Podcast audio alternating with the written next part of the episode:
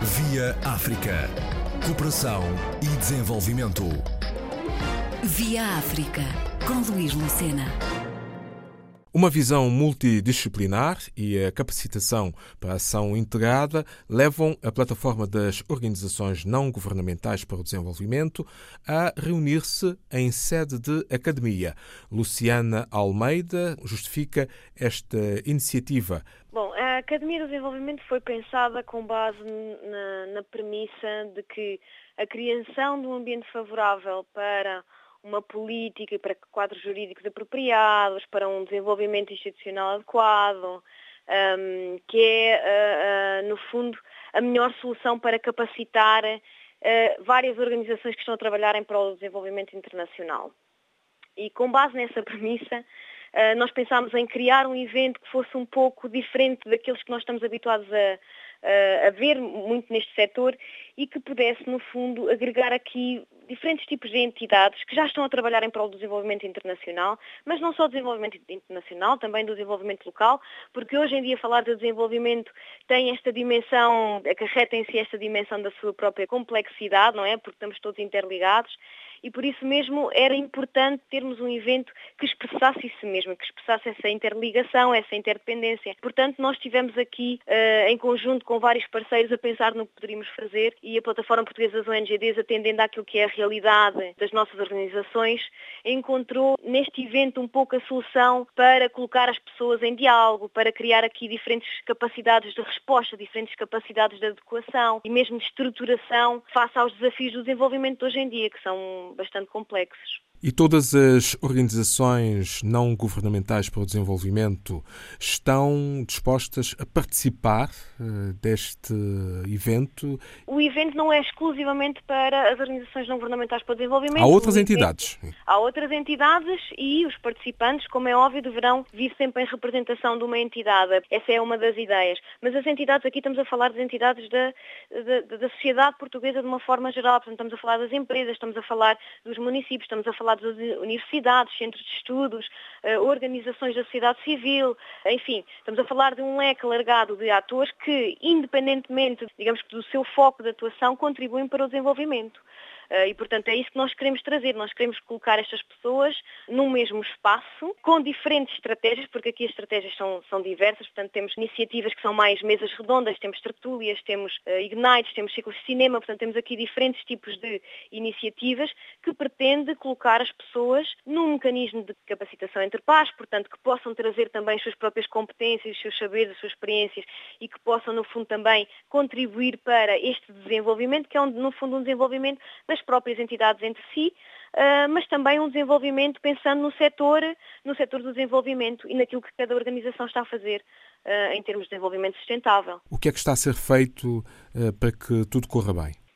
é um desafio, sem dúvida, porque ter uma iniciativa com eventos em paralelo, um, com, vários parceiros em simultâneo, não é fácil de gerir e com uma grande participação, um grande espírito de, de solidariedade também entre estas organizações, como é óbvio. Uh, é um evento muito com base nos recursos que as próprias entidades estão a disponibilizar e, portanto, isto eu acho que é sempre também um desafio, que é uh, aprender a, a, a trabalhar com, com aquilo que temos, com os nossos próprios recursos, sem pensar que precisamos sempre de ir buscar qualquer coisa ao outro lado.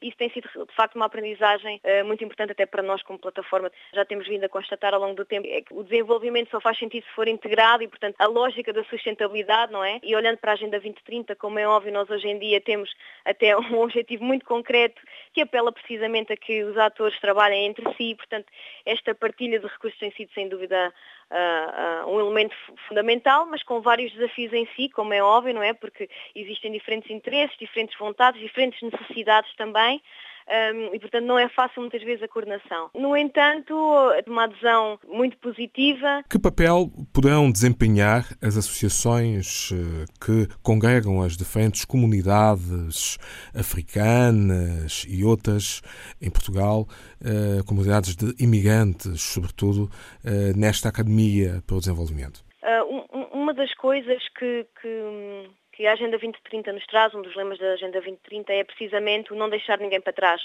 Eu penso que trazer as vozes uh, de, destas comunidades imigrantes para o centro daquilo que é o desenvolvimento e que deve ser verdadeiramente uh, construtivo, interdependente, eu penso que é fundamental. Portanto, eles têm aqui uma, uma, uma missão de dar voz àquilo que são as necessidades sentidas muitas vezes uh, nestes países e que às vezes são difíceis nós termos uma noção concreta do que é que se passa e como nós também podemos colaborar. E é precisamente nesse sentido que também no âmbito de um projeto que a plataforma tem vindo a desenvolver, que se chama Platforms Unite, de uma mesa redonda com representantes de, de, de, das plataformas dos, dos países lusófonos, precisamente para conversar um pouco sobre o papel da sociedade civil nos seus próprios países e para darem a conhecer uh, os seus próprios desafios, não é? E, e muitas vezes também que tipo de apoio, de colaboração e cooperação é que precisam por parte dos países parceiros. Portanto, isto é fundamental. Muitas vezes a diáspora que está cá tem também este papel, não é? De, de se associar mais à sociedade civil, de, de, eh, de dar a conhecer precisamente estas vozes. Aqui iremos o fazer a um nível mais institucional, eh, mas contamos sem dúvida com estas, com estas associações de migrantes para que estejam presentes também. Entidades uh, governamentais que possam também ajudar a realizar determinados objetivos, atingir determinadas metas. O que é que tem feito? Quem é que vai estar presente para que tudo seja tratado de forma mais homogénea? Estamos neste momento ainda a aguardar algumas, algumas confirmações, mas a plataforma portuguesa das ONGDs é apoiada e trabalha sempre em estreita colaboração com o Camões, o Instituto da Língua e da Cooperação e, portanto, e sempre em estreita colaboração com aquilo que nós fazemos, porque para nós é importante, sem dúvida, esta ligação com as entidades governamentais, tem muito a ver também com o nosso trabalho de construção e de apoio à implementação de políticas públicas que sejam coerentes e sustentáveis. Portanto, presença não só do Camões, também como de outras organizações governamentais, com as quais vamos colaborando noutros âmbitos.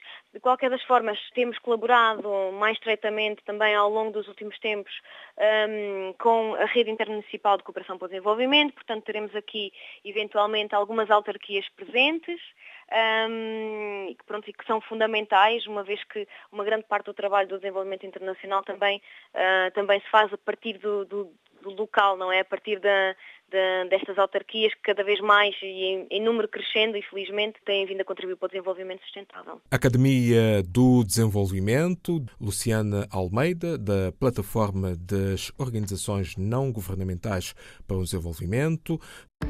Via África. Cooperação e desenvolvimento. Via África, com Luís Lucena.